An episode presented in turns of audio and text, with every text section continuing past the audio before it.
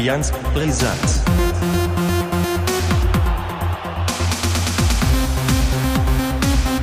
Allianz Brisant. Hallo und herzlich willkommen zu Allianz Brisanz, äh, Folge 20. Wir haben es geschafft. Die zweite Null steht. Am anderen Ende aus Obenstrohe. Wahrscheinlich wieder gut gegessen, gut getrunken. Reicht das für 90 Minuten? 90 Geil. sogar. Ah, Oh, moin wer erstmal. Servus. Servus, grüezi. Äh, ich habe erstens muss ich klarstellen, ich habe noch nicht gegessen. Okay. Ja. Also nicht wie gestern den Lief Lieferservice von, äh, also den Mac Delivery ausprobiert. das habe ich heute noch nicht. Ähm, heute Abend gibt es was äh, in den Magen und aber was getrunken habe ich. Kaffee ist drin und so. Und äh, ja, Ja, alles, alles soweit gut. Siehste. Also haben wir uns jetzt gut vorbereitet und äh, dann können wir ja über einiges reden. Über was wollen wir Ja. denn heute alles reden? Oder Drei Spiele, müssen? oder? Drei, drei, Drei Spiele. Matches. Zweimal Werder, Genau. einmal HSV. Genau, wir fangen wir- hatten einmal am Sonntag das Köln-Spiel gegen Werder. Damit wollen wir einfach direkt Ja, anfangen, würde ich sagen. legen wir wa? damit los. Ne? Ja, äh, die obligatorische Frage, bevor ich anfange. Was hast du mitbekommen? Ich habe das gesehen, das Spiel. Auch hast du dir wirklich die Äh. vollen 90 Minuten angetan? Ja, also ich war nicht immer 100% dabei, aber ich habe immer mal hingeguckt und ich habe mich, äh, zumindest in der ersten Halbzeit, oder nee, eigentlich doch wei über weite Strecken habe ich mich ge gefragt, nee, beziehungsweise habe ich mich eigentlich bestätigt gefühlt, weil ich habe immer gesehen, dass die äh, Kölner im ja, Vorwärtsgang waren, aber ohne so richtig durchschlagend zu sein. Das war so Aber zwei, zwei Fragen stellen sich mir dann. Ne? Ja, ja. Erstens, wieso tust du dir das an? Ja, Und zweitens, weiß ich wie auch. sehr hast du es bereut? Äh, da sowieso nichts groß anderes anlag, war das schon in Ordnung. Also man freut, es ist ja tatsächlich so, am Wochenende, du freust dich ja, wenn Fußball läuft im, im Moment. Mhm. Äh, was, soll, so, was soll man auch sonst groß anderes machen? Das Wetter ist jetzt auch nicht gerade momentan äh, so richtig gut, also ziemlich grau und stürmisch und, und ähm, ja, also insofern gucke ich mir dann doch das ein oder andere Fußballspiel mal an. Und selbst wenn, weiß ich nicht, Hoffenheim gegen Augsburg spielt, kann es tatsächlich sein, dass es so im Hintergrund so ein bisschen läuft und ich da mal hingucke. Ähm, ja, und äh, deswegen habe ich mir das Spiel, ich wollte natürlich auch so ein bisschen mitreden können, ähm, obwohl du das natürlich viel besser kannst. Du steckst ja viel mehr drin in der Materie, in der Werder-Materie. Ähm, aber wie gesagt, äh, ich dachte nur, irgendwann habe ich so, habe ich glaube ich das auch geschrieben, so das sieht so danach aus, als wenn Werder gleich den Konter fährt und dann steht es 1-0. Und so ähnlich ist ja, das ist ja im Grunde genommen beim Bielefeld-Spiel, wenn wir ja darauf kommen, es ist ja ein bisschen ähnlich. So, äh, Genau. Ja, das, man merkt Ja. aber so ein leichtes System gerade aktuell, finde ich. Ja, ein System, was ich nicht für gut beheiße, also was ich persönlich nicht für gut äh, beheißen kann. Ja, aber es gibt Ähm, ja, ist gar, ja, aber ich sag mal so, ähm, ohne jetzt Köln irgendwie denunzieren zu wollen, ähm, wenn du etwas kreativer, etwas mutiger, etwas offensiver und auch vor allem schneller spielst, ähm, dann fährst du da die drei Punkte ein. Und zwar nicht, weil Köln ähm, schlecht ist, sondern Köln hat einfach eine eklatante Schwäche ähm, und das ist der Abschluss. Das hat sich halt auch da gezeigt in dem Spiel. Ähm, Köln war meines Erachtens über die 90 Minuten hingesehen eigentlich sogar die bessere Mannschaft. ja. Ähm, die hat es genau richtig gemacht. Die haben dadurch, dass sie ohne Stürmer, ohne reellen Stürmer aufgelaufen sind, eine Überzahl im Mittelfeld geschaffen und Werder durchgehend angelaufen, also ständig gepresst. Und das hat Köln auch sehr gut gemacht. Und dafür muss man Köln auch ganz klar loben. Ähm, nur hat man sich dann halt äh, im letzten Viertel oder im letzten Drittel der, des Spielfeldes dann halt nicht äh, ausreichend belohnt. Denn äh, ich meine, ich weiß jetzt nicht genau die, die Torschussbilanz aus dem Spiel jetzt. Ich habe mir jetzt gerade nur auf vorsorglich die von Bielefeld gegen Werder rausgesucht, die auch eklatant ist auf Werder-Seiten. Ähm, und da muss man schon sagen, dass Werder irgendwie Glück hatte. Ähm, die erste Halbzeit war, also die war grausam. Ähm, also wer sich dann noch freiwillig tatsächlich die, die, die zweite Halbzeit nach der ersten Halbzeit angetan hat, der meint es wohl sehr ernst oder der hat irgendwie einen ganz kleinen Schaden. Ähm, das war wirklich äh, von, von beiden Seiten äh, kein schöner Fußball. Wenn ich sagen muss, dass jemand den besseren Fußball gespielt hat, dann eigentlich Köln. Mhm. Ich sehe gerade, es waren 16 zu 12 Torschüsse insgesamt im Spiel für Köln. Ähm, die Laufleistung war auch gesamt höher von Köln. Äh, die sind knapp einen Kilometer mehr, ja, oder fast anderthalb Kilometer mehr gelaufen. Ähm, ja, im Endeffekt äh, erste Halbzeit absolut für den Müll. Ähm, zur, zur Halbzeit konntest du eine leichte Veränderung bei Werder merken. In der 60. wurde dann auch gewechselt.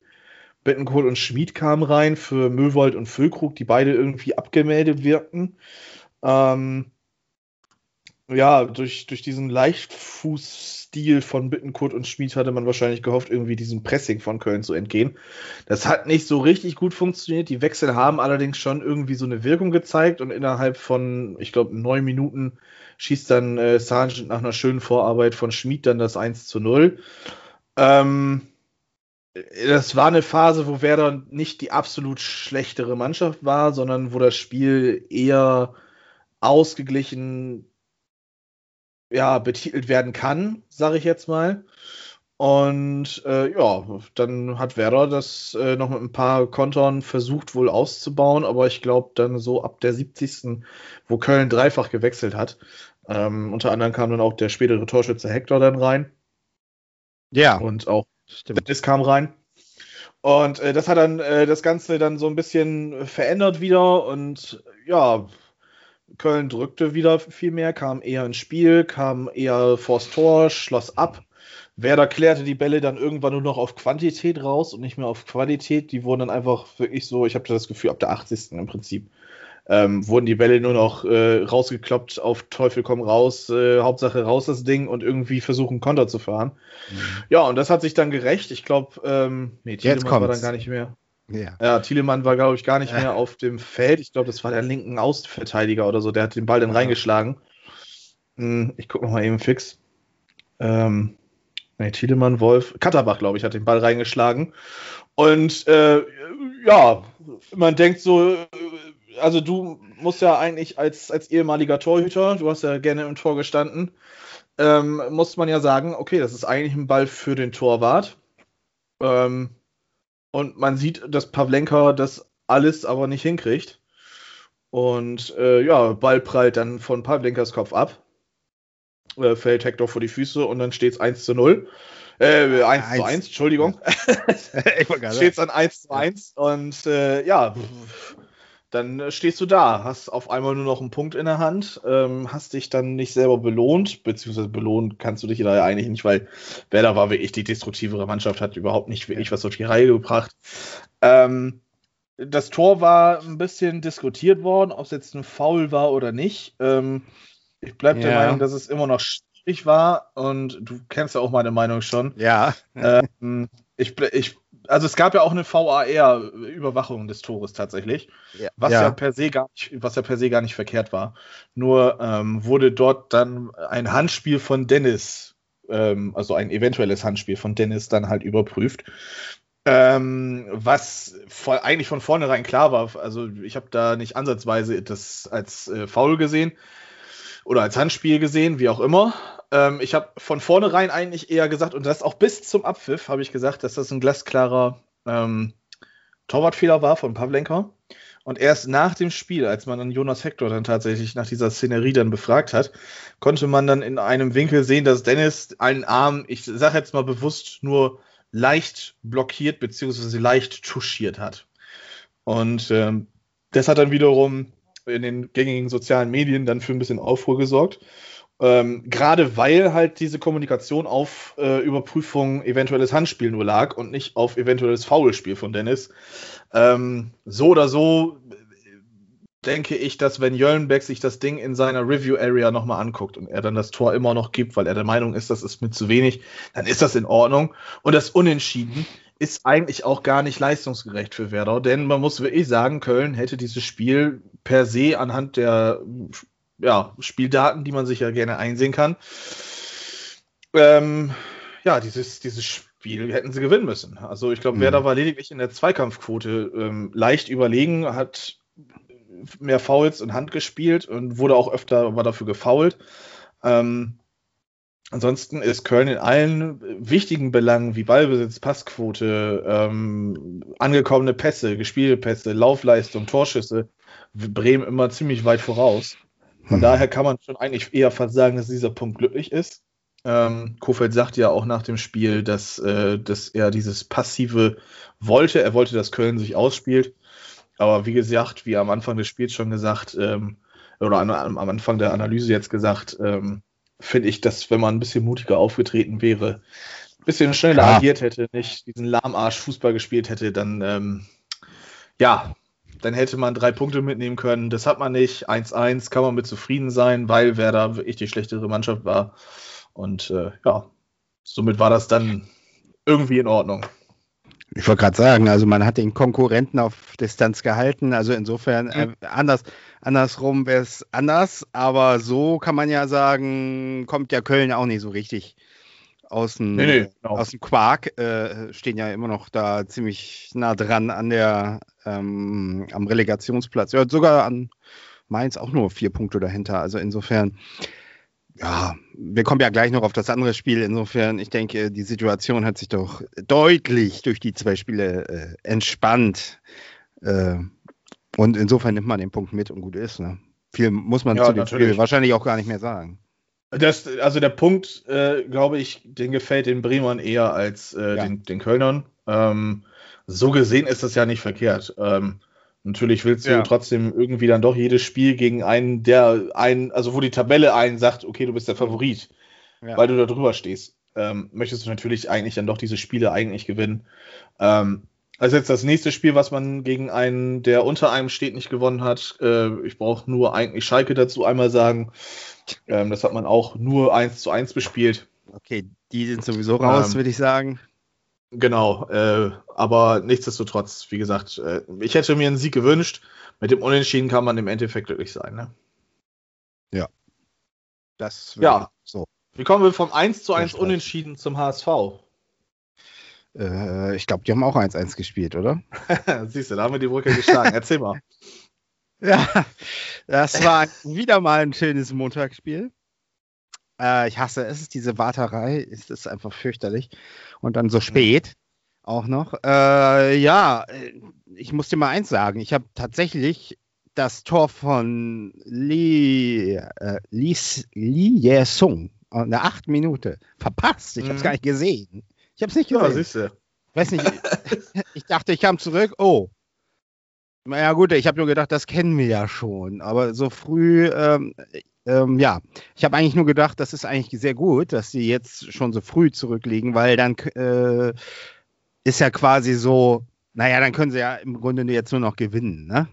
Mhm. So war dann die Haltung, ne? Das war ja auch ein, ähm, eine Ecke im Standard, glaube ich, und dann äh, hat äh, Jamara ein bisschen geschlafen, der ins Spiel gekommen ist. Sie haben ja auch die Seiten getauscht. Man hat es ja ursprünglich dachte, dachte man ja, Wagnermann ist, äh, äh, würde die Position einnehmen, aber der ist dann auf die äh, linke Seite gerutscht, ne? Mhm. Und äh, war ja auch ziemlich offensiv, was ich äh, übrigens einen sehr guten Schachzug fand in dem Spiel. Und äh, ja, es ist schon verwunderlich, dass so, ich glaube, der kleinste Spieler auf dem Feld dann das 1 zu 0 schießt und ähm, ging, ging dementsprechend ja schon wieder gut los. Ähm, äh, danach muss ich allerdings sagen, hat man schon gemerkt, der HSV ähm, hat das Spiel so in den Griff bekommen, hat sich auch viele Chancen erarbeitet. Ähm, war jetzt auch nicht immer hundertprozentig zwingend, aber äh, es lief schon, lief schon in die richtige Richtung. Kiel hat mhm. man gemerkt, Kiel hat man gemerkt, die sind, waren sehr müde, fand ich.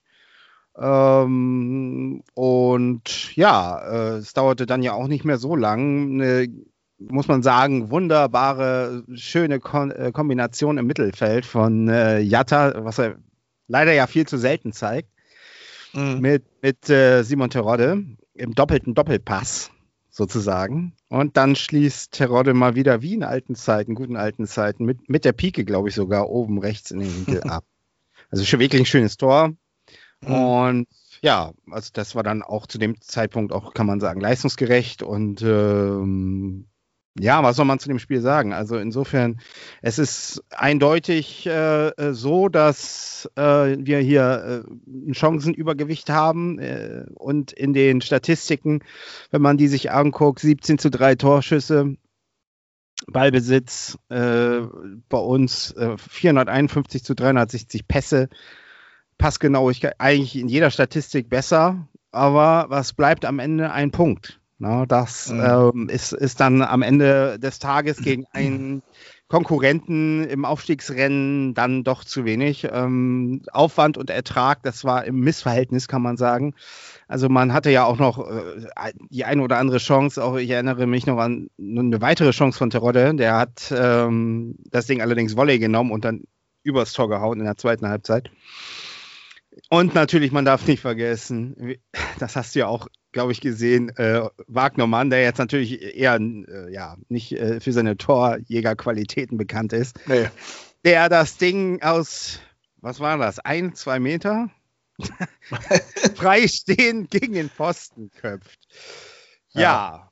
das war natürlich sehr ärgerlich, aber das kommt in so einer Phase, ich weiß auch nicht, da kommt immer alles zusammen und ähm, ja, es, es war einfach so, dass äh, äh, eben in dem Spiel das Glück nicht auf unserer Seite war, was, was das anging. Und äh, wir waren da schon mal effektiver.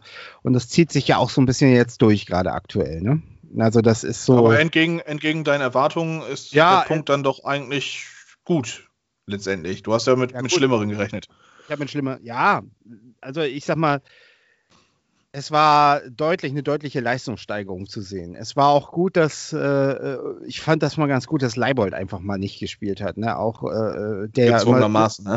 gezwungenermaßen Mr. zuverlässig ist, aber dadurch war man eben auch mal gezwungen, was Neues zu machen und äh, dass dann eben die Seiten getauscht wurden und Wagnermann so, so ein bisschen so einen offensiven Part da gespielt hat äh, das hat die Kieler schon ziemlich verwirrt, muss ich sagen. Und es war auch ansonsten ziemlich flexibel. Es waren viele Positionswechsel im Spiel. Aaron Hunt hat äh, wieder ein muss man sagen, wieder ein Top-Spiel gemacht. In, ne, zuletzt war es ja nicht so gut, aber da muss man sagen, da kann man jetzt auch nicht kritisieren. Also das war wirklich gut, was er da gezeigt hat. Und ich finde ja auch das Zusammenspiel mhm. mit Duciak und Hunt finde ich ganz interessant, so, weil äh, die sind ja doch ziemlich unterschiedlich, aber das ergänzt sich auf eine andere Art und Weise ziemlich gut. Kin Zombie mhm. wieder ein bisschen, Kin Zombie hat ja irgendwie eine Formkrise, der taucht ja immer ein bisschen unter, ist auch da wieder jetzt nicht so in Erscheinung getreten, der fällt ja heute, glaube ich, aus. Da wird äh, Onana spielen. Das halte ich jetzt auch nicht unbedingt für äh, schlechter, sondern ich glaube, das wird für Belebung sorgen. Ähm, und ansonsten muss man klar sagen, es ist, es ist ein Schritt wieder in die richtige Richtung. Allerdings ist es punktemäßig kein Schritt in die richtige, äh, richtige Richtung. Da ja, hängt, man ist zwar jetzt auch wieder auf dem, Relega auf dem Platz 3, Relegationsplatz, aber äh, ich sag mal, wenn man heute jetzt wieder keinen Dreier holt, äh, dann wird es schon eng. Ne? Also ich sag mal, Bochum, fünf Punkte, glaube ich, ne? Sind's ja, da? ich glaube schon. Äh, ja, und äh, also das kann auf acht anwachsen, wenn sie heute verlieren sollten. Äh, trotzdem ist noch nichts entschieden, sage ich mal, weil äh, wenn man sich das Programm der Bochumer anguckt, die nächsten Wochen, also die spielen ja wirklich das durch, was wir jetzt durchgespielt haben. Düsseldorf haben ja. die, Heim, Hannover, Kiel, Paderborn, also auch nur wirkliche Kracher da. Ähm, also durch ist da noch nichts, aber das ist schon so ein bisschen richtungsweisend, ne, natürlich. Und ähm, ja, also man muss einfach jetzt mal, es muss, das steht im Missverhältnis Aufwand und Ertrag und man muss jetzt einfach auch mal wieder so ein bisschen zu, zu ja, zu einer Spielart kommen, die dann auch äh, erfolgsversprechender ist und äh, das Ding einfach mal rein wummen. Ne? Das äh, kann so nicht mehr weitergehen. Und äh, sonst, sage ich mal, wenn das dann lange Zeit 0-0 steht und dann äh, man sieht, die bemühen sich, ja, dann weiß man schon, was passiert beim HSV. Dann kommt der Gegner auf und äh, ja, dann netzt der eben ein. Mhm. deswegen, ich sage ja, es ist vielleicht ganz gut, dass die Ergebniskrise äh, zum jetzigen Zeitpunkt ist. Denn das hatten wir in der Hinrunde ja ganz genauso. Äh, vielleicht geht es danach wieder bergauf. Das ist so die Hoffnung, die die HSV-Fans, wenn ich das so, äh, wenn ich die anderen Podcasts und die anderen Formate so verfolge, die haben das ja auch so eine gewisse Hoffnung, dass es dann wieder bergauf geht. Aber man Mhm. muss schon, muss schon die, äh, also die Alarmglocken sind an. Also das äh, äh, wird alles noch ganz, ganz haarig und eng.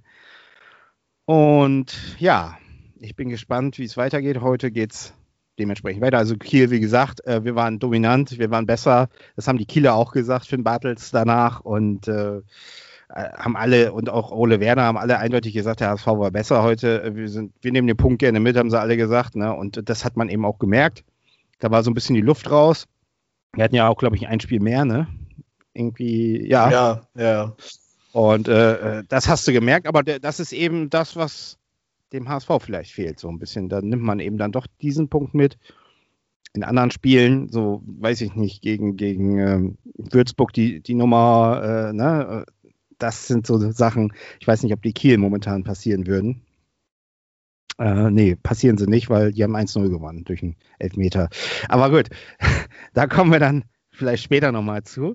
Äh, insofern, ja, es äh, bleibt spannend und wir gucken mal, was in äh, vier Stunden äh, an der Ist dann schon soweit. an der Kastropper, ne, sagt man noch, an der Kastropper. Ne? Ja, genau. Es ist auch dann tatsächlich das einzige Spiel heute Abend, denn äh, Ja. Kiel äh, durfte Corona. ja nicht anreisen nach, äh, nach Heidenheim, weil Ja. genau, es mehrere Corona-Fälle bei Heidenheim gab. Ja, vier, ne? Ja, genau, vier Stück war wohl gemeldet. Somit könntet ihr Kiel erstmal, trotz dessen, dass sie natürlich ein Spiel weniger haben, mit einem Sieg überholen. Ja. Ähm, ich bin gespannt, was das wird, aber zum Ausblick kommen wir ja gleich, würde ich sagen. Wa? Ja, ja, ja, ja. Hast du das Spiel denn gesehen? Äh, Äh, tatsächlich nur ganz kurze Ausschnitte.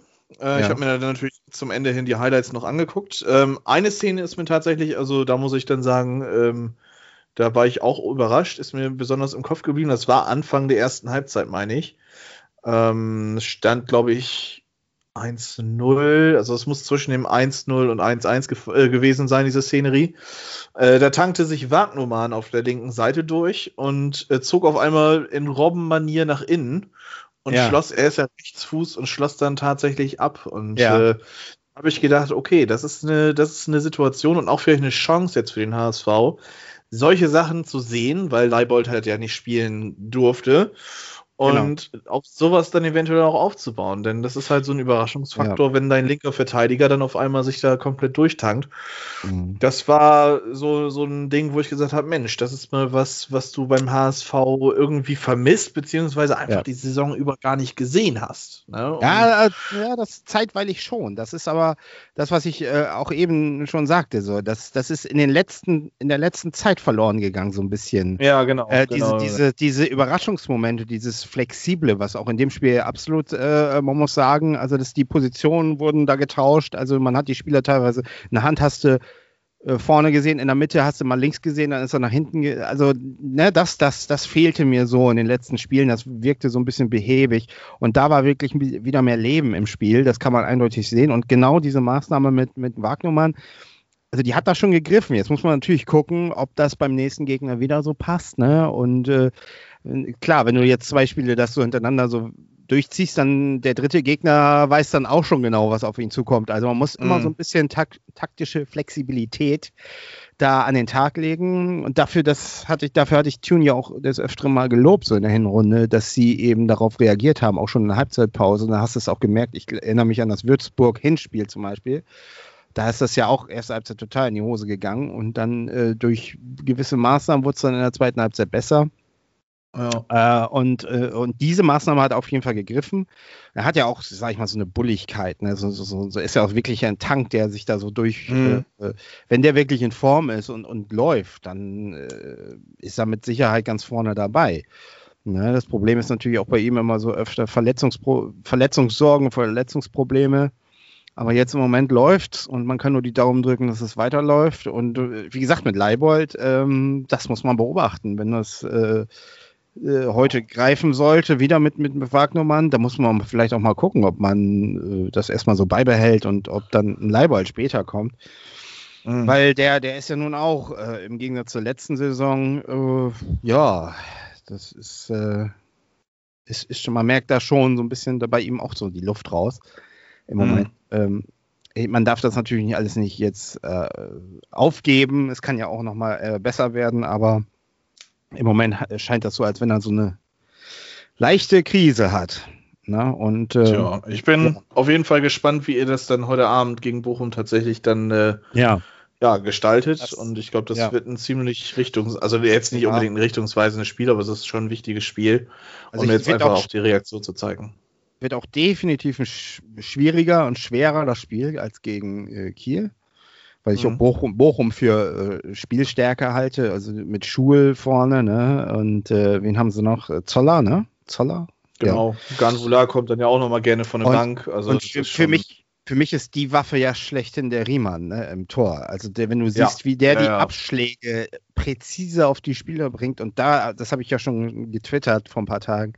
Also da sollte der HSV wirklich äh, gewarnt sein und sich darauf einstellen, weil ähm, wenn der den Ball hat und will das Spiel schnell machen, der trifft wirklich genau seinen, seinen Stürmer vorne und zwei, äh, zwei, drei Staffetten da und äh, zack ist das Ding äh, im Tor. Ne? Also das habe ich des Öfteren gesehen. Also das ist wirklich eine Waffe und äh, auch, äh, auch sonst, also von seiner ganzen Ausstrahlung her, also wirklich macht so ein bisschen so einen unbezwingbaren Eindruck, finde ich immer so. Wenn der da steht, da denkst du, also da geht nicht viel.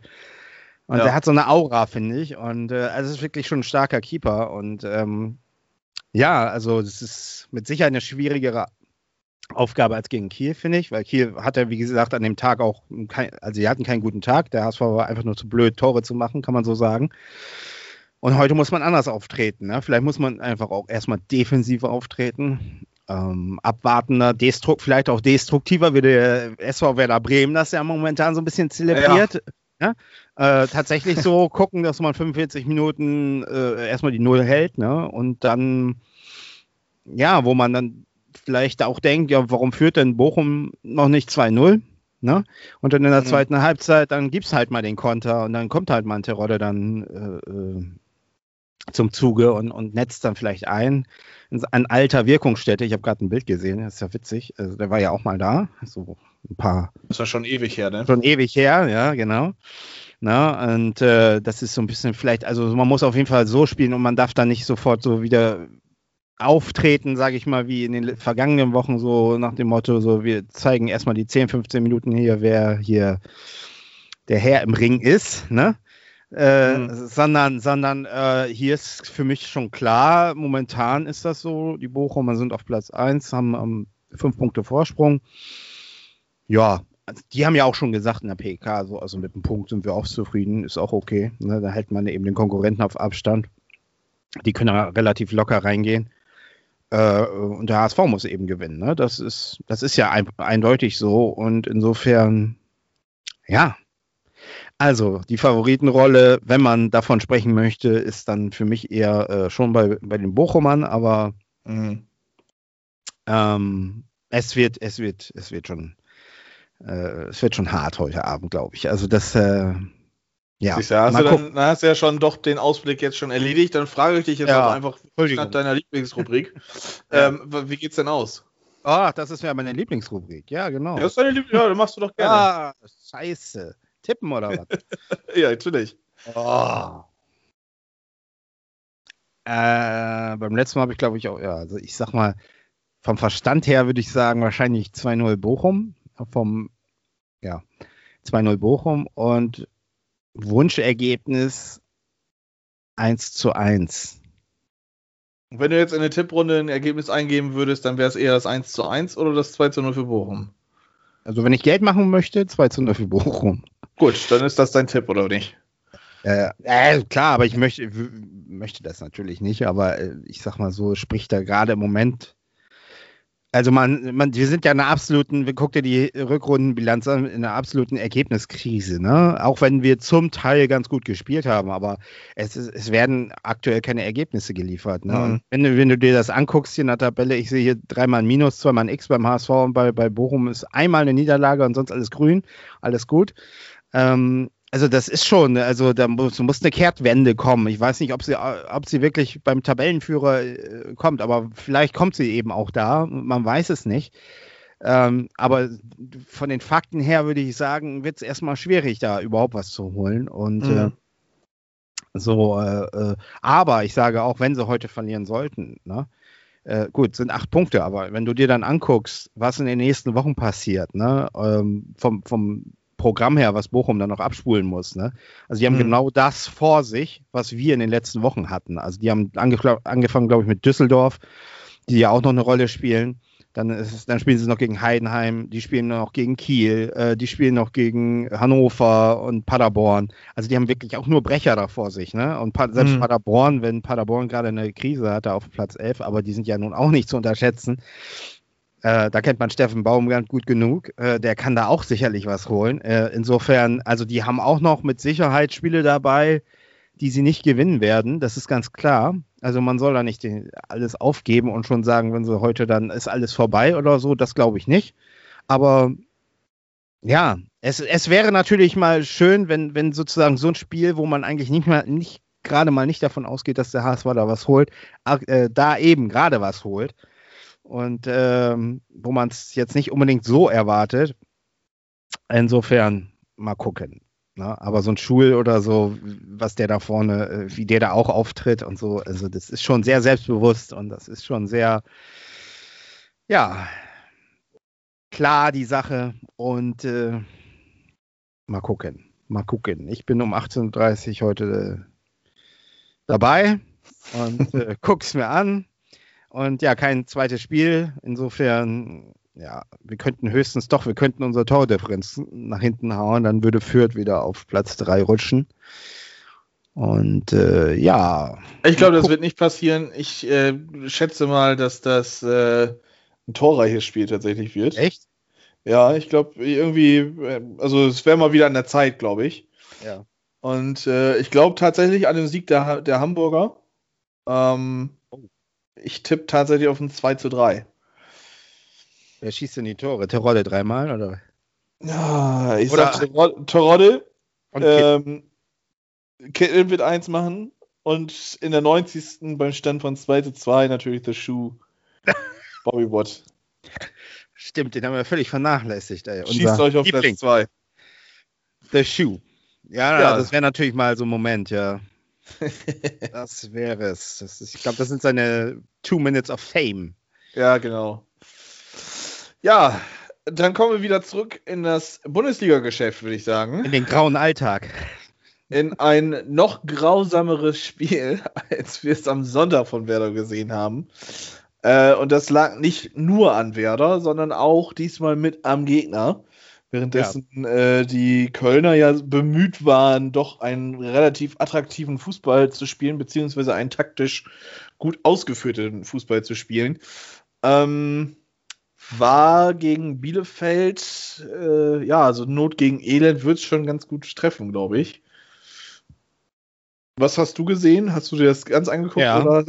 Nee, ich, nicht ganz. Also da habe ich immer Teile, Teile von gesehen. Aber ich habe ja schon vorher geschrieben, der, der Blockbuster am Champions League Abend. Ja, genau. Ja, Im Endeffekt äh, habe ja. ich dann noch wirklich nur das Bundesligaspiel geguckt. Auf Champions League hatte ich dann auch echt gar keinen Bock mehr. Ähm, Ja. Äh, ja, Ja. was kann man dazu sagen? Also die Also- erste Halbzeit war bei Werder wieder treu dem Motto Hauptsache zu null irgendwie.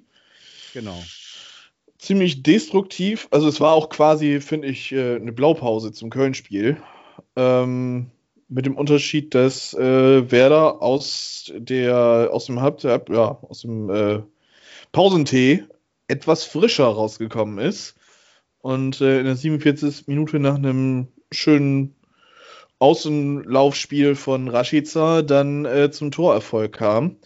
Äh, es war eine Kooperation aus äh, Rashica, Amos Pieper und äh, Josh Sargent. Sargent war dann letztendlich derjenige, der äh, Pieper dann vor dem Eigentor erlöst hat. Und ja, somit stand es 1-0 und ähm, ja, es stand 1-0. Also viel hat sich dann an dem Spiel auch nicht geändert, hatte ich das Gefühl. Ähm, und dann gab es halt wieder so eine strittige Szene. Wie jetzt seit dem Frankfurt-Spiel in Bremen ähm, stand der VAR dann auf einmal wieder im Fokus. Und ähm, de Medina ist dann, also wurde zuvor eingewechselt für den verletzten Lausen. Und äh, die Medina ist dann, ich glaube, das muss die 67. Minute gewesen sein. 68. Minute, genau. Ähm, ist er Füllkrug von hinten ähm, eingestiegen, hat allerdings zuerst noch, ja, ich sag mal, gutwillig den Ball gespielt. Und ähm, das Einsteigen auf Füllkrugs äh, Achilles-Sehne, Achilles-Ferse, ähm, will ich gar nicht mal jetzt als böswillig abtun, sondern das war einfach wirklich ein Versehen. Die gelbe Karte kann man geben. Es ist dann halt aber auch wirklich eine dunkelgelbe Karte. Und äh, Frau Bibiana Steinhaus meinte dann äh, zum Unparteiischen, ich glaube, Schmidt war das diesmal in der Partie, ähm, guck dir das doch nochmal bitte eben an. Äh, das hat er dann auch getan und entschied dann auf Platzverweis für die Medina. Ähm, ja, kann man, kann man machen, ähm, allerdings mit dem Hintergrund, dass man äh, dafür dann den Videoassistenten tatsächlich zu Rate gezogen hat. Ähm, Finde ich es dann doch, ja, schwierig. Ja? Also ähm, hat einen faden Beigeschmack. Danach hatte Werder das dann halt ein bisschen einfacher. Ähm, Möwald macht dann das 2 zu 0. Das war dann auch eigentlich verpflichtend. Ähm, ich glaube, das hat keine vier Minuten gedauert, als dann die Bielefelder in Unterzahl waren. Und mit dem 2-0 war das Spiel dann halt wirklich äh, auch gegessen. Ähm, Werder hat es dann leider nicht hingekriegt, die Führung nochmal ein bisschen auszubauen. Hätte der Tordifferenz vielleicht nochmal gut getan. Und äh, ja, alles in allem, ähm, auch in den Spieldaten wieder ein sehr grausames Spiel von Werder. Ähm, auch da in allen wichtigen Belangen von Zweikampfquote, Ballbesitz, ähm, angekommene Pässe bzw. gespielte Pässe, Laufleistung und Torschüsse liegt Werder dann weit abgeschlagen hinten. Hm. Bielefeld ist ganze 4,2 Kilometer mehr gelaufen. Ähm, das ist auch eine Szenerie, wo ich sage, boah, das ist äh, schon markant. Noch viel schlimmer finde ich eigentlich die Passquote. Ähm, jeder dritte Ball von Werder kam nicht an. Das ist schon eine Hausnummer, finde ich. Ähm, und das zeigt schon ganz klar, dass, äh, dass man dieses Spiel, also man, man konnte sehen, Werder wollte genauso spielen. Und ähm, ja, das ist nicht unbedingt das, was ich mir wünschen würde vom, vom SV Werder. Ähm, allerdings äh, fehlt mir auch der Glaube daran, dass irgendwie dann doch da mehr rauskommen kann. Aber wir haben ja jetzt dann die gute Möglichkeit, ähm, uns am Samstag dann doch irgendwie noch äh, besser darst darstellen zu lassen, indem wir gegen Bayern dann mal einen guten mhm. Auftritt hinliefern. Ähm, das wird auch ganz lustig. Äh, ja, alles in allem nochmal zu Bielefeld zurück. Ähm, man hat gewonnen, alles in Ordnung. 2 zu 0, das war auch wichtig. Man hat jetzt 30 Punkte, man hat 11 Punkte Vorsprung, wenn ich das jetzt richtig im Kopf habe, auf den Relegationsplatz. Auf Mainz hat man sogar 12 Punkte Vorsprung. Ähm, das lässt das alles ein bisschen beruhigen. Durch ist man trotzdem nicht. Ähm, das dauert noch, bis man wirklich durch ist. Ähm, man hat jetzt wirklich harte Brocken vor der Brust. Also Bayern und Wolfsburg, zwei Heimspiele hintereinander. Ähm, dann ähm, muss man nach Stuttgart auf jeden Fall. Und ich glaube, danach stehen dann die nee, das Auswärtsspiel in Dortmund an und ich glaube, dann kommt Leipzig an die Weser. Ähm, das sind alles in allem dann Spiele, wo ich sage, boah, das wird, das wird richtig schwierig. Ähm, Union ist auch nicht einfach danach, nach dem Leipzig-Spiel. Ähm, Union steht Bremen nicht so gut. Und äh, deswegen, also das sind dann die nächsten fünf, sechs, sieben Spiele, wo ich persönlich bei Werder nicht viel Hoffnung habe. Ähm, da zählt schon eher das äh, Wolfsburg- und Stuttgart-Spiel dazu, dass sich da etwas ja, Hoffnung in mir breit macht. Aber äh, kommen wir zum, zum Bayern-Spiel.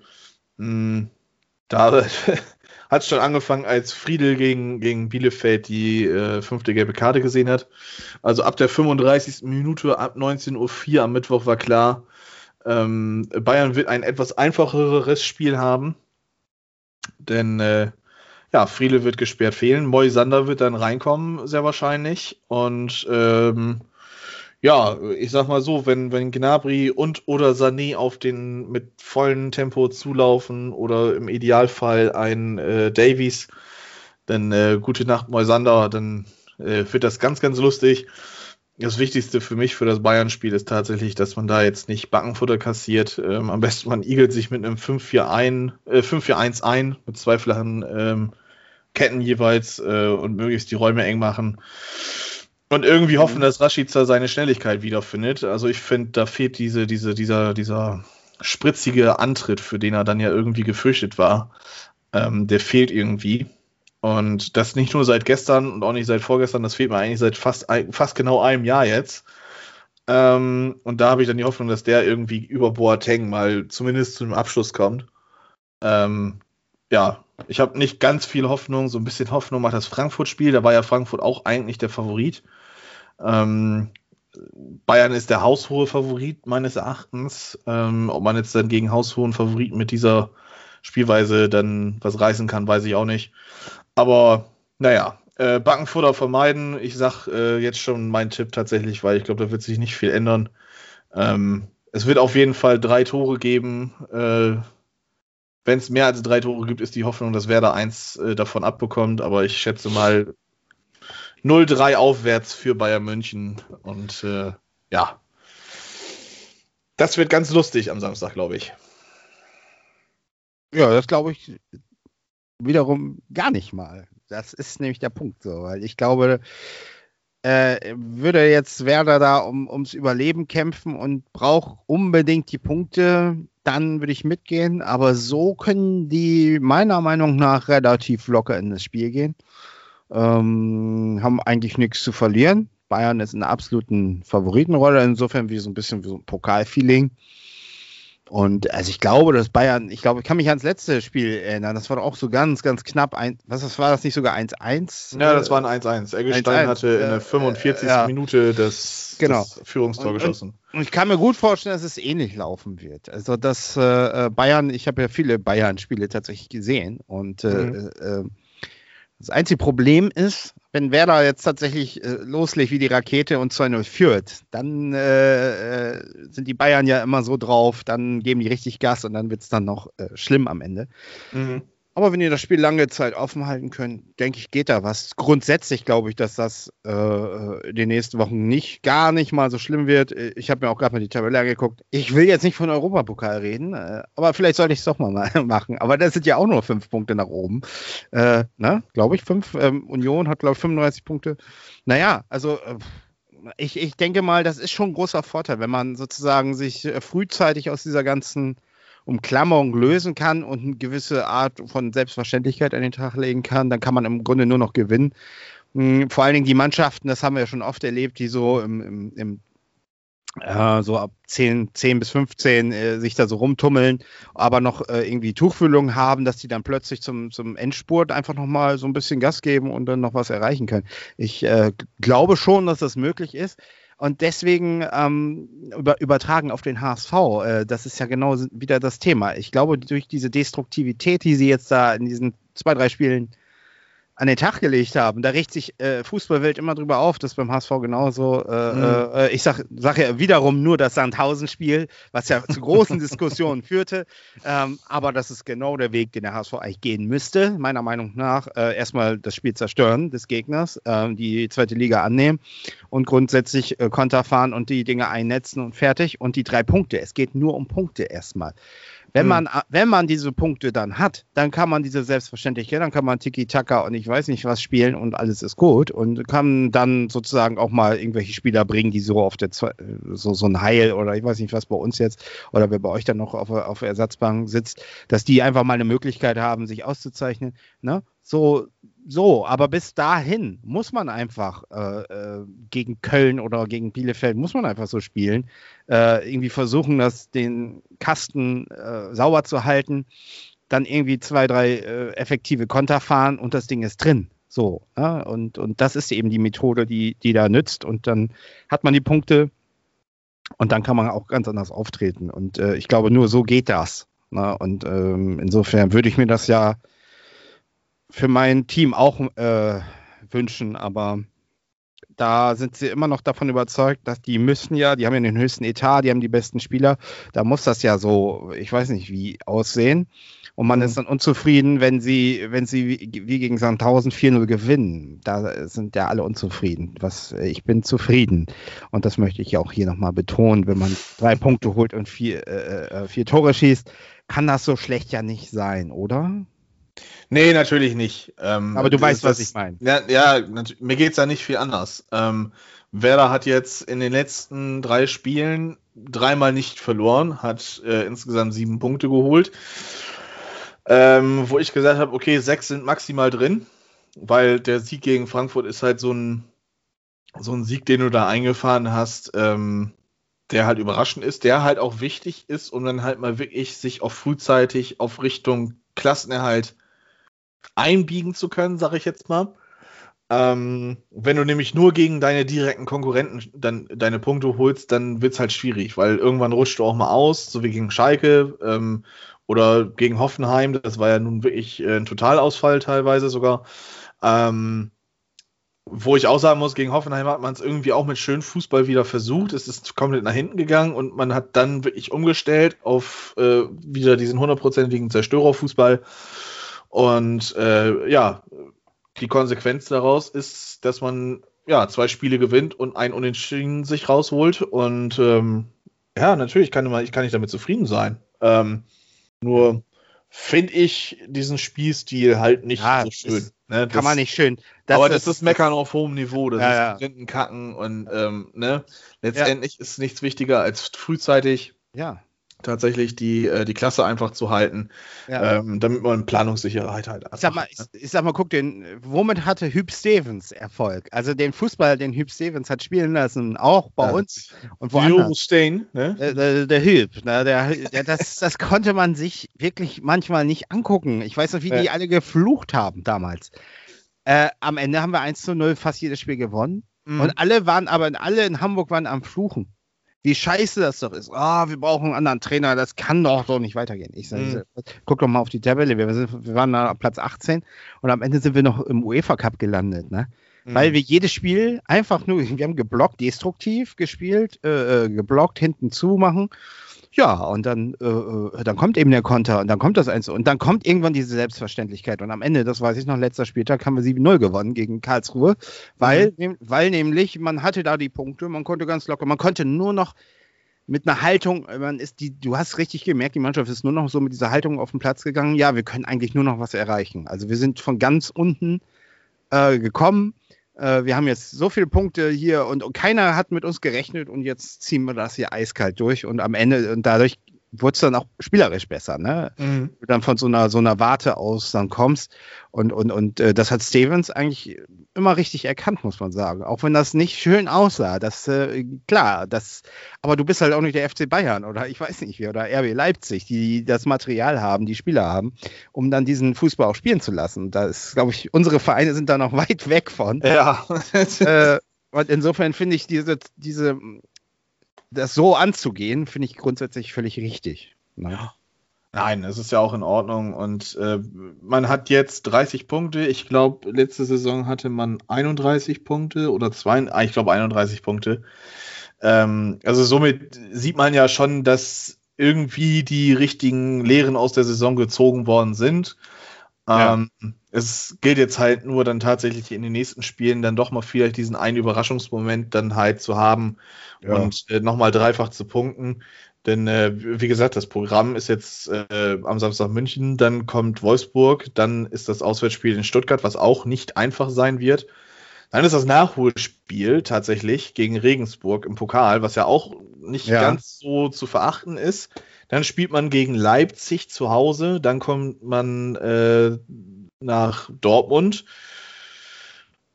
äh, wo ich auch sage, okay, das sind tatsächlich eins, zwei, drei, vier, fünf von sechs Spielen, jetzt also dem Pokal halt ausgenommen, wo ich sage, okay, da gehst du als nicht unbedingt als Favorit in die in, in das Match. Kann natürlich auch ein Vorteil sein, natürlich, klar, du kannst befreiter ausspielen, weil du halt diesen, Ja. diesen Druck, dass du gewinnen musst, nicht hast. Ähm, aber sagen wir es mal so, bis zum Dortmund-Spiel, wenn du einschließlich das Dortmund-Spiel, vielleicht das Pokalspiel gewinnst, ähm, dann sind fünf Spiele vergangen und in fünf Spielen kann auch von unten dann wieder was nachkommen. Und dann steckst du dann doch Stimmt. wieder tiefer drin, als du es dann vielleicht möchtest. Ja. Und Mainz äh, also ich sag immer noch, Mainz hat genau richtig gehandelt. Mainz hat einmal komplett sich erneuert und ähm, ich finde, man sieht das. Und Mainz spielt längst nicht mehr diesen, diesen grausamen Chaotenfußball, den sie das vorher gespielt haben. Das stimmt. Und, und ich finde, da kann man schon eine Besserung sehen. Also in den letzten ja. Spielen, ähm, gut gegen Schalke, jetzt das 0-0 war unglücklich, das 1-0 gegen Augsburg die Niederlage auch, aber man hat Gladbach geschlagen. Man hat einen Punkt gegen Leverkusen geholt. Union hat man geschlagen. Man hat auch Leipzig geschlagen. Ähm, gegen Dortmund hat man einen Punkt geholt. Das sind alles so, so Achtungserfolge, die man auch nicht außen vor lassen soll. Natürlich ähm, ist jetzt der ja. letzte Sieg mit Gladbach auch schon wieder, ja, fast ja, drei Wochen her. Aber ähm, ja, gut, ich will jetzt auch die Gegner nicht unbedingt stark reden. Nee, ich, äh, ich glaube auch nicht, dass da eine Mannschaft ist, die kontinuierlich. Also Mainz habe ich auch auf dem Schirm und ich würde auch sagen, und das habe ich ja auch schon geschrieben, dass Mainz äh, mit, auf jeden Fall Relegation schafft. Äh, ich halte da eher Bielefeld für ein Problem. Äh, das, die haben jetzt zum Beispiel, das ist ja für die ein sehr wichtiges Nachholspiel gewesen und das haben ja. sie wieder, wieder vergeigt. Die haben den Trainer, Trainer gewechselt, was ich überhaupt nicht verstehen kann. Und du siehst, dass es jetzt nicht wirklich sofort gefruchtet hat. Und insofern mhm. glaube ich, da, äh, also die halte ich schon ich glaube, dass die der zweite Absteiger sein ja, werden. Ja, doch, das, da gehe ich auch, also jetzt gerade nach dem, nach dem Spiel ja. auch, diese eklatante Schwäche in, im Abschluss. Ähm, bei, bei, Köln zum Beispiel kann man das ja wirklich daran festmachen, dass ein Anderson zum Beispiel fehlt. Ähm, man, man, ich glaube, ein Anderson gegen Bremen mit den ganzen Flanken, die da reingeschlagen worden sind, der hätte sich da wohl gefühlt und der hätte auch vielleicht seinen Dreierpack geschnürt gegen Bremen. Wer weiß, ist alles konjunktiv. Ähm, aber da kannst du es aus festmachen. Ne? Also da, ja. da weißt du, okay, die Abschlussschwäche herrscht dessen, weil ich da wirklich keinen absoluten Verwerter vorne drin habe. Währenddessen man ähm, bei den äh, Bielefeldern ja dann Klos eingewechselt hatte. Man, man hatte Vogelsammer auf dem, auf dem Parkett. Äh, ein Cordova ja. ist auch ein Stürmer, der seine Tore schießen sollte. Von daher, also Schalke ist klar, ähm, die sollten durch sein. Ähm, Bielefeld meines Erachtens auch. Und dann denke ich mal, dass Geht's? Mainz den Relegationsplatz ja. fertig macht.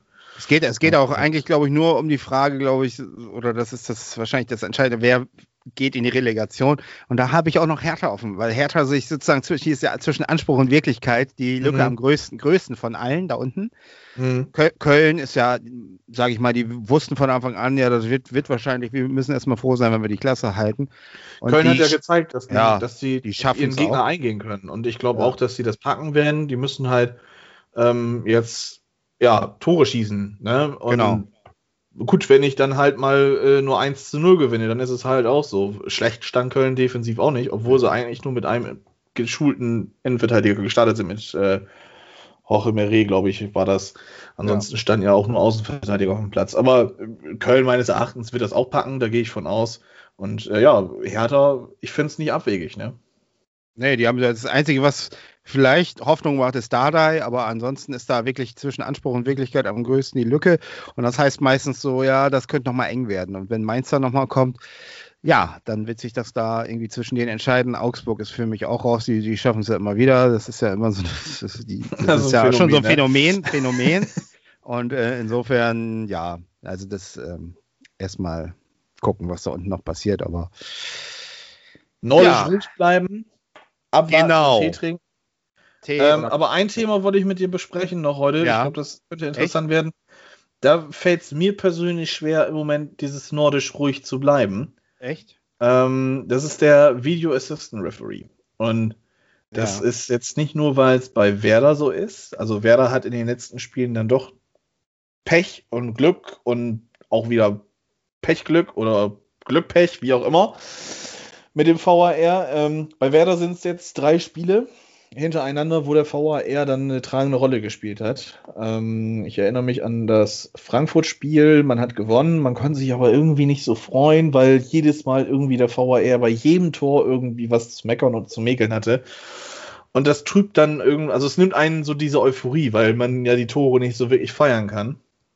Mhm. Ähm, das Folgespiel gegen Köln war ja auch dann wieder der VAR, nicht im Mittelpunkt, aber ein Thema. Und auch jetzt wieder in dem Bielefeld-Spiel am letzten Mittwoch ähm, ist ja die rote Karte dort wieder gewesen. ähm, wo man sagen muss, eine dunkelgelbe Karte ist keine Fehlentscheidung. Wieso greift der VAR da ein? Und dann ist mir noch die Szene tatsächlich, weil ich mir das Dortmund-Spiel gegen Sevilla angeguckt habe. Das wirst du ja auch gesehen haben, denke ich, oder zumindest oh ja. gelesen haben. Ja, ich habe es ähm, gesehen, ja. Genau, die ja. Szenerie um das 2 zu 0 von Erling Haaland. Ähm, was, äh, also da kann der DFB zwar nichts für, weil es halt keine Veranstaltung des DFBs ist, aber der VAR von der UEFA ähm, hat sich da auch nicht mit Ruhm bekleckert.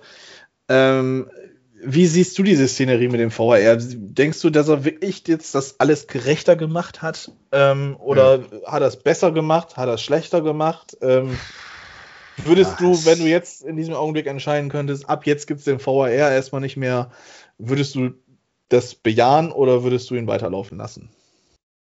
Also ich, so mittendrin würde ich sagen, ziehen wir das durch.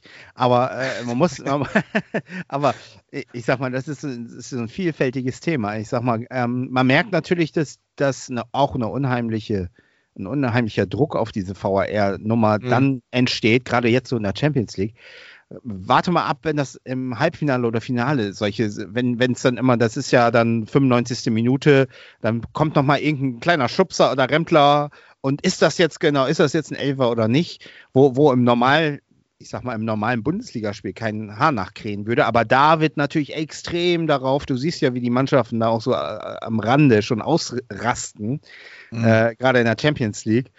Und, äh, und das macht die Sache dann für mich schon fast grotesk, gerade diese Situation da in dem Champions League-Spiel.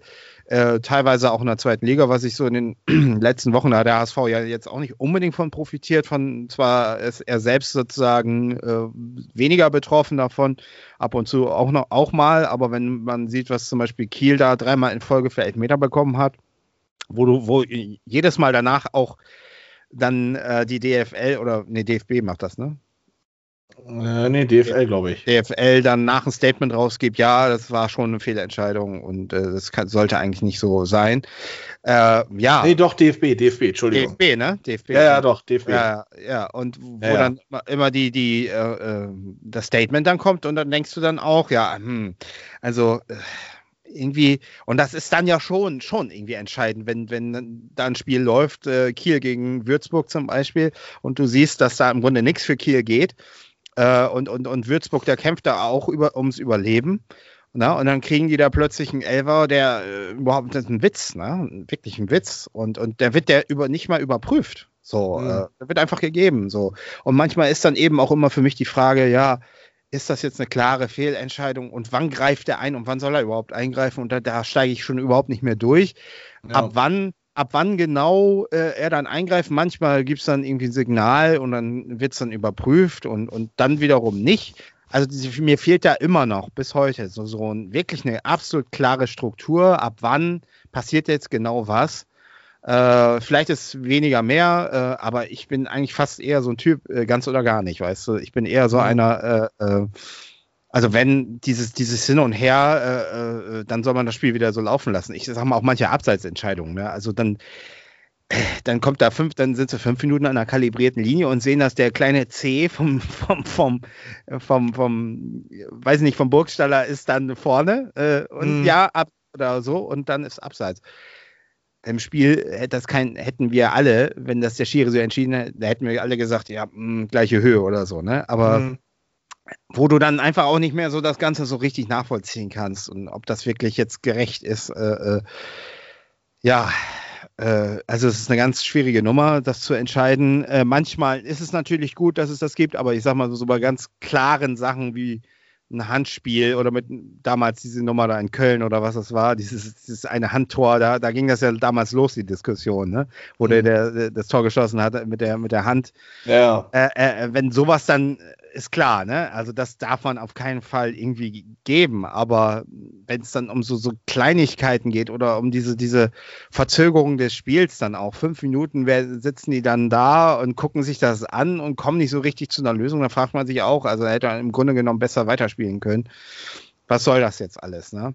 Aber das ist natürlich auch ein Riesengeschäft alles und da hängt so viel hinter. Und ähm, ja, ich sag mal immer, wenn, wenn etwas schon mal eingeführt wurde, ich glaube, das dann wieder rückgängig zu machen, ist, also wenn der Senf aus der Zu Tube ist, sage ich ja immer, dann ist die Sache eigentlich durch. Also das wird, mhm. ich glaube, auch nicht passieren, dass der erstmal weg ist.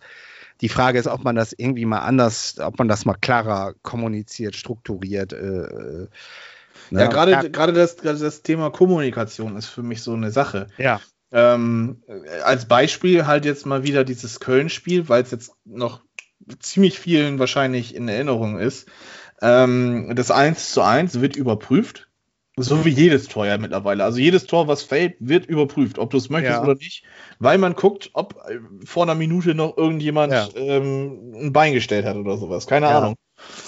Ähm, und dann ist halt diese strittige Szene da. Und dass ja nun mal Dennis äh, den Kontakt an Pavlenkas Arm hat, lässt sich ja nicht bestreiten. Das ist ja klar gesehen. Ne? Also wer mir sagt, Dennis berührt den Arm von Pavlenka nicht, der, äh, dem fehlt, glaube ich, irgendwie die Sehkraft oder sowas. Ähm, Ob es jetzt ein Foul ist, das will ich gar nicht bewerten. Also ich unterstelle da Dennis auch keine Absicht, ähm, sondern das ist einfach ein Luftzweikampf, den Dennis aufgrund dessen, weil er halt nicht größer als ein Stapel Zettel und ein Bleistift ist, äh, verliert, weil Pavlenka auch mit fast zwei Meter da halt einfach einen gewissen Vorteil hat. Ähm, aber es wird dann halt auch eingeblendet. Es gibt ja dieses Tool im Stadion, das einem mittlerweile eingeblendet wird, ähm, ja. was jetzt überprüft wird. Und das wird ja auch am Fernsehgerät eingeblendet. Ähm, und dort steht dann mögliches Foulspiel bei Torentstehung. Mhm. Und ähm, für mich stand das nie zur Debatte, ob da jetzt irgendwie ein, ein Handspiel war. Also das, das, also nee, vom, vom Ablauf dieser, der Bewegung und sowas äh, war das für mich klar, dass da keine, keine Hand im Spiel war sondern wenn, war halt wirklich interessant, ob da wirklich irgendwie ein Foul an Pavlenka gewesen ist. Wie gesagt, ich habe bis zum Abpfiff auch gemeint, das war ein klarer Torwartfehler von Pavlenka.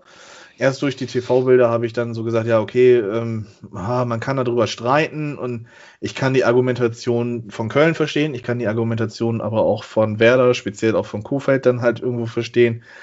Ähm, aber es ist, es, ist, es ist ja ganz klar ersichtlich in dieser Entstehung des Tores, also dass da kein Handspiel war, sondern wenn eher, vielleicht eher dann halt das Foulspiel.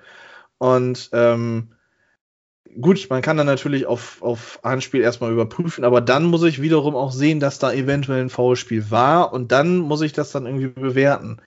Ähm, ja. Und ich finde das allgemein ziemlich markant im Moment und mir fällt das immer mehr auf, dass viel zu viel die Entscheidung des Unparteiischen auf dem Feld abgenommen wird. Ja. Sondern, äh, dass dann halt wirklich gesagt wird, nee, das zählt nicht oder das zählt nicht.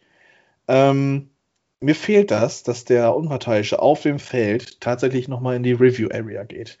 Ähm, ich glaube, äh, bei vielen strittigen Situationen sollte er sich das dann auch nochmal angucken. Klar, eine Abseitsentscheidung ähm, ist faktisch. Wenn er im Abseits steht, ist es ein Fakt. Dann, dann, klar, kann man das dann sagen, okay, das, der steht im Abseits. Da muss ich mich dann auf den VAR vertrauen und dann kann ich mir das auch eben ersparen, dass ich nach fünf Minuten Überprüfung dann nochmal zwei Minuten in die Review Area gehe.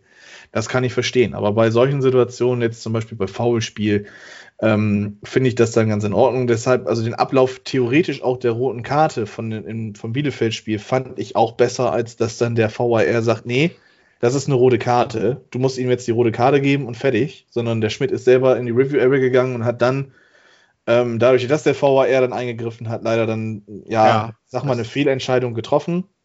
Ja. Ähm, und das ist halt so das Markante. Also, das, das bei Toren, dass man sich noch nicht mal mehr freut, daran hat man sich ja mittlerweile irgendwie gewöhnt. Ja.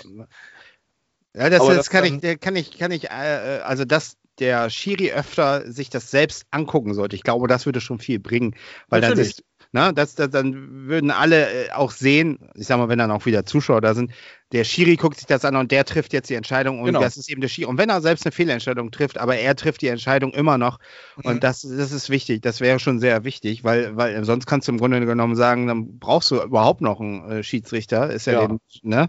Und äh, der einzige Nachteil ist, dass das unheimlich, sage ich mal, das Spiel verzerrt, sage ich mal. Genau, ne? dass, genau. dass, dass, dass, dass äh, der ganze Spielfluss weg ist. Und, und ich glaube schon, dass das, wenn das manchmal so wie fünf Minuten ist, dass da, und die sind gerade so richtig am Gange und es läuft gerade gut und dann kommt so eine fünfminütige Pause, dass das schon äh, Einfluss auch auf das Spiel hat und ähm, keinen positiven Einfluss hat. Und äh, Mhm. aber es ist äh, für die Transparenz mit Sicherheit besser, wenn, wenn der Schiri sich das selbst anguckt. Ne? Aber das Ja. müsste man vielleicht mal, äh, ich sag mal, irgendwie automatisieren, schneller machen und von, von, ich sag mal, bei bestimmten Sachen sofort sagen, hier, da wird gar nicht mehr vom, vom, von Köln irgendwie was, da wird nur noch gesagt, so, geh zum Fernseher, pfeif ab, geh zum Fernseher, guck dir das an und danke. Und dann, damit das Ganze mal ein bisschen schneller läuft. Ja, genau. Äh, aber das würde mit Sicherheit schon was bringen, weil äh, dann ist eben der Schiedsrichter da und der Schiedsrichter entscheidet und das ist erstmal Punkt eins von allem. Scheißegal, ob es jetzt auch wie früher war es auch so, wenn der Schiedsrichter entschieden hat und es war total daneben, dann war es aber einfach so. Da hat man sich aufgeregt und hat weitergespielt. Ja. Und, und insofern, das kann ich unterstreichen. Also das würde ich mit Sicherheit besser finden, ja. Ja, zum einen gab es dann auch noch so eine strittige Szene, auch wieder aus dem Bielefeld-Spiel. Also ich bediene mich jetzt überwiegend aus den, aus den ähm, Spielen von Werder, weil die für mich am präsentesten sind. Ähm, Velkovic bekommt im Fallen den Ball an den Arm. Ähm, der Arm liegt hinter seinem Körper im Prinzip. Also ich weiß nicht, vielleicht hast du die Szene gesehen. Es lässt sich auch schwer erklären tatsächlich. Ähm, aber Fakt ist, Velkovic bekommt diesen Ball an den Arm. Ähm, das heißt, er spielt Hand. Ja. Es war natürlich kein absichtliches Handspiel. Ähm, ob das jetzt eine natürliche Handbewegung ist, wage ich auch zu bezweifeln, weil da steigt man ja auch mittlerweile nicht mehr durch. Aber selbst da Ja. gab es noch nicht mal, also entweder gab es einen ein Silent Check, einen sogenannten Silent Check, also einen, einen Check im Hintergrund und man hat das dann durchlaufen lassen oder man hat es gar nicht kontrolliert. Aber das Und- ist auch, ja, das ist auch ein Problem, wenn du diesen Silent-Check machst, äh, äh, das einfach im Hintergrund kontrolliert wird, aber keiner weiß, dass es kontrolliert wird. Das Genau. ist ein groß, großes Problem. Du musst grundsätzlich unten eine Einblendung machen. Es wird äh, gerade überprüft oder so. Mal, das reicht ja, wenn sie einen Knopf drücken, dann weiß Ja. jeder, das wird eben kurz überprüft und weiter geht's. Aber das, äh, wenn, wenn das einfach nicht kommuniziert wird, das Ganze, Genau. äh, dann, dann sitzt du zu Hause und regst dich nur auf. Ne? Das ist ja genau das, was ich auch dann bei dem 1 zu 1 von Köln gesagt habe. Ich habe ja immer gesagt, wenn Jöllenberg sich das Ding an der Außenlinie nochmal anguckt und das Tor dann gibt, dann ist das für mich in Ordnung, weil Jöllenbeck das selber nochmal gesehen hat und dann selber für sich entschieden hat, nein, das reicht mir nicht. Ja. Dann ist das in Ordnung. Aber jetzt gerade in diesem, in diesem Fall mit dem Handspiel wiederum gibt es zahlreiche Elfmeter, die dann gepfiffen worden sind, wo Oh sich ja. dann natürlich ähm, Bielefeld auch zu Recht meines Erachtens dann benachteiligt fühlen darf. Weil das war in der ersten Halbzeit, wenn ich mich richtig erinnere. Und lass Bielefeld diesen Elfmeter kriegen und er sitzt drin, dann ist das Spiel komplett umgeschrieben. Ne, dann liegt Bremen hinten. Ja. Unerwartet letztendlich für sich selber, weil man ja selber dann immer das Ziel hat, möglichst lange die Null hinten drin stehen zu haben. Ähm, aber äh, das ist dann halt so eine, so eine Geschichte, wo ich dann denke, okay, das ist, das ist, das muss irgendwie überprüft werden. Und wie du sagst, selbst wenn es dieser Silent-Check ist, es muss, und wenn nur eingeblendet wird Ja. und ein blinkendes Ja. VAR-Zeichen, ist doch scheißegal, aber man weiß, okay, es wird gerade irgendwas überprüft. Genau. Und der Trainer im Nachhinein, und das ist ja genau das, was dann wiederum Kohlfeld dann ja auch äh, letztendlich kommuniziert hat nach dem Köln-Spiel wiederum. Er hätte sich einfach gewünscht, dass Jöllenbeck sich diese Situation nochmal anguckt und sagt dann damit im Prinzip nichts weiteres aus, wie das, was ich dann final sage, dass wenn dann das Tor zählt, dass es dann für ihn in Ordnung ist. Aber er hätte es dann doch gerne gesehen, dass Jöllenberg sich das selber auch nochmal anguckt, weil es dann doch dann eher noch eine andere Geschichte war, wie das, was dann kommuniziert worden ist. Und wenn Jöllenberg sich das dann nochmal angeguckt hätte, dann wäre ihm vielleicht aufgefallen, okay, da ist ein Kontakt am Arm, ich muss mir das nochmal genauer angucken. Und ähm, das, das ist dann natürlich auch schwierig für den Schiedsrichter, beziehungsweise für den, ja, es ist schwierig für den Schiedsrichter dann zu kommunizieren, weil es ist dann Trainer A der Gäste und Trainer B der, der, der Heimmannschaft, die dann da rumbölken, äh, da ist irgendwas und wieso kontrollierst du das jetzt? Und dann muss der vierte Offizielle besänftigen, der ist ja aber auch eigentlich alleine und muss sich dann um zwei Hitzköpfe dann im, im Optimalfall dann halt kümmern. Das Ja. ist dann alles ähm, ja ziemlich undurchlässig. Und ähm, was dann teilweise da passieren kann, also mit, mit Dortmund zum Beispiel jetzt in der Champions League, das ist ja, ähm, da geht es ja um noch mehr Millionen als in der Bundesliga.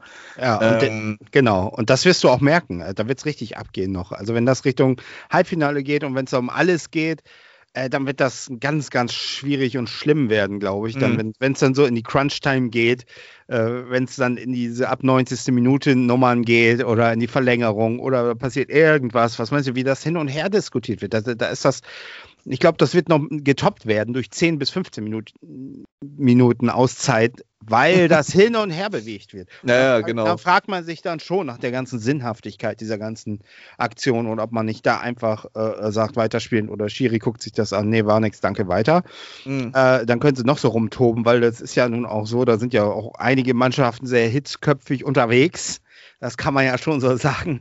Ja, da, wird ja, da, wird von außen auch Einfluss genommen, mit Sicherheit. Und, und das macht die Sache, glaube ich, ich weiß nicht, ob sie sich da einen Gefallen mit tun. Also das äh, wird, glaube ich, äh, Schwierig. Also die Szenerie aus dem Dortmund-Spiel ist ja so, dass ja. Äh, eine Minute vor dem eigentlichen ja. Tor von, von Haaland ja. Jules Condé dann Haaland am Trikot zupft und er zum Fall kommt. Da muss man sich ja dann allerdings, weil Haaland noch ziemlich weit im, im, im, im Hintergrund stand, fragen, ob er überhaupt rangekommen wäre, wenn Jules Condé ihn nicht festgehalten hätte. Aufgrund dessen wird dann das, das regulär erzielte Tor ähm, gut, da kann man auch dann nochmal nachgucken. Hat Haaland äh, ja. beim sich durchtanken Foul gespielt? Meines Erachtens nicht. Das 2 zu 0 ist eigentlich ein reguläres Tor. Ja. So, jetzt wird das zurückgenommen. Es wird auf Elfmeter entschieden für ja. Dortmund. Ähm, der wird dann gehalten von Bono. Und dann wird nochmal nachgeguckt, ob er jetzt die Linie verlassen hat oder nicht. Und das ist die nächste Geschichte. Und das hat dann so einen faden Beigeschmack. Also ich möchte, ich bin froh, dass Dortmund weiter ist. Ich bin ähm, auch in der Bundesliga bin ich eigentlich äh, immer 32 ja. Spiele pro Dortmund. Ähm,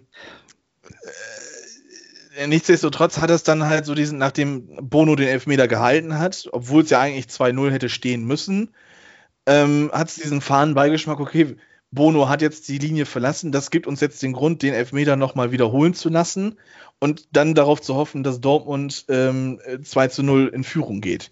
Man ja. stelle sich jetzt vor, der zweite Elfmeter, den hätte Haaland rübergefetzt oder Bono hätte den nochmal gehalten und dann auch regulär gehalten. Ich glaube, dann wäre der Bock richtig fett gewesen letztendlich. Ne? Und Definitiv. Das ist, das ist so eine Geschichte, gut, das ist jetzt nochmal wieder dann die UEFA und nicht der DFB, beziehungsweise DFL, wie auch immer.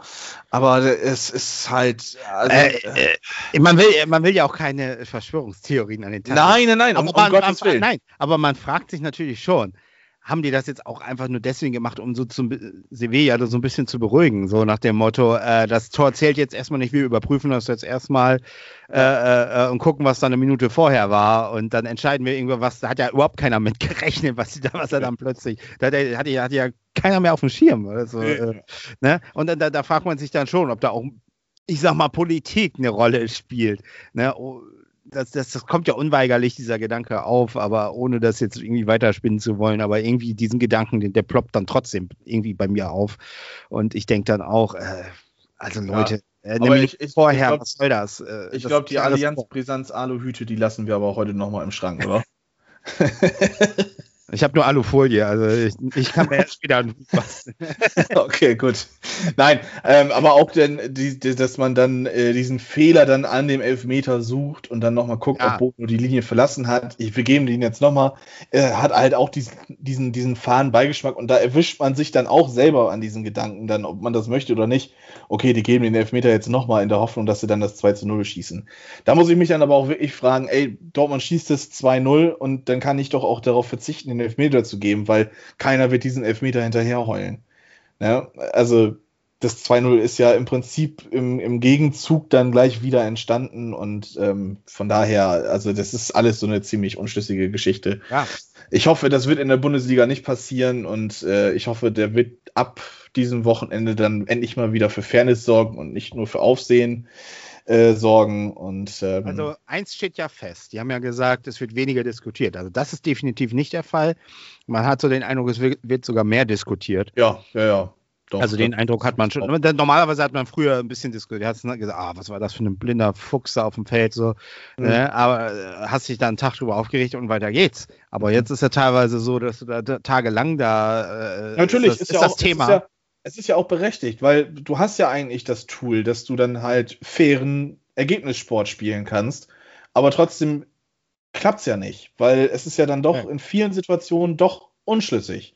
Wie gesagt, so ein Abseitstor. Das Abseits oder, oder ob der Ball hinter der Linie ist oder nicht, das ist zum Beispiel gut. Ne? Also es ist so eine Torlinientechnik gibt da, dass du jetzt hundertprozentig weißt, der war ja, dass ein Wembley-Tor nie wieder passieren wird. Ne? Kiesling, Das- Phantomtor. Ne? Genau, dass solche Dinge ausgeschlossen sind, das ist natürlich schon mal gut, das ist gut und das soll auch so bleiben. Aber äh, dieser ganze andere Klumpatsch da, weiß ich nicht, ob der uns wirklich voranbringt. Also der, äh, ja, das ist echt diskutabel.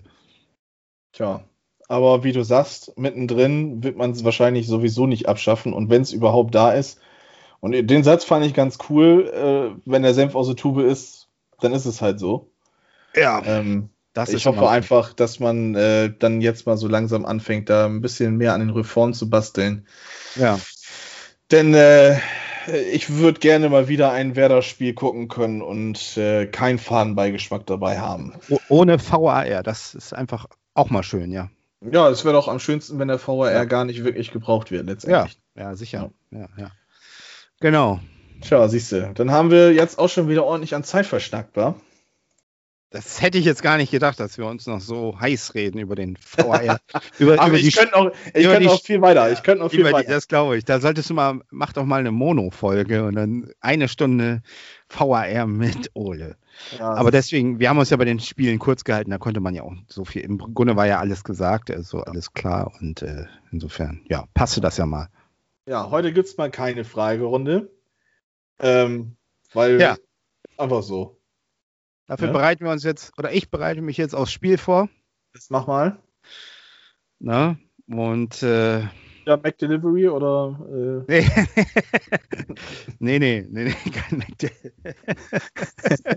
Also ja, das ist jetzt natürlich eine Gefahr, die hier herrscht, aber nein. Ja, für alle, die das jetzt nicht verstehen, ähm, äh, bei Daniel gibt es äh, die Möglichkeit, sich von McDonalds beliefern zu lassen. Ja, ja Ähm, und, Lieferando. genau. Äh, ich glaube, äh, eher die, die nächste Winterphase wird interessant, ne? Wenn dann der Big Rösti raus ist. Ja, dann gibt es Big Rösti nach Hause geliefert. Das ist doch das, darauf warte ich seit 15 Jahren. Ein Jugendtraum wird wahr. Ein, ein Traum wird wahr. Wenn das HSV-Spiel dann schlecht ist, dann kann man sich wenigstens mit Big Rösti dann bei Laune halten. Ja, siehste. Ne? Genau. Ja, dann äh, fühlt euch alle, äh, alle ZuhörerInnen, äh, fühlt Geherzt. euch geherzt, gedrückt, was auch immer. Vielen Dank, dass ihr uns auch jetzt wieder über eine Stunde zugehört habt. Äh, ja, nächste Woche wird es dann äh, was zu erzählen geben. Heute mit Bochum ist ein spannendes Spiel für den HSV. Werder mit Bayern, wer weiß, was Ja. da passiert. Vielleicht mal wieder was Sensationelles. Es wäre ja mal Ah. wieder ein Werder Ich habe noch ein Thema. Ja, erzähl. Wer wird neuer Bundestrainer? Bundes, Bundesjogi. Wollen wir das jetzt noch machen? Und nee, ne? Das machen wir nächstes Mal. Machen wir Aber nächstes. wir gucken, wenn, wenn Hansi Flick verliert morgen, dann ist er ja schon mal im Rennen. Ja, ich glaube auch, wenn Kloppo jetzt noch ein, zwei Spiele wieder nicht gewinnt, dann äh, Das wäre natürlich top. ja. Aber äh, Näheres dann nächste Woche. Gut. Äh, ich hoffe, dass wir nächste Woche uns ein bisschen Lass- früher melden und nicht am, am, Ja. am Freitag, war? Lass uns doch mal einen Aufruf machen. Äh, Ihr sollt mal bei Allianz Brisanz posten, wer soll neuer Bundestrainer werden. Wir nehmen das dann in der Folge auf. Genau. Meldet euch über Instagram, über Twitter oder bei uns privat. Ähm, wie auch immer. Die Vorschläge, ich bin gespannt, weil mir fehlt viel, also mir fehlt die Kreativität dazu tatsächlich. Auch. Ich würde sagen, nimmt den Kunst und wartet, bis Klopp arbeitslos ist und fertig ist. Alles klar. ja, dann Harry, äh, fahr Ja. das Band ab. Mach ich. Ciao, ciao. Ciao. Allianz Brisant.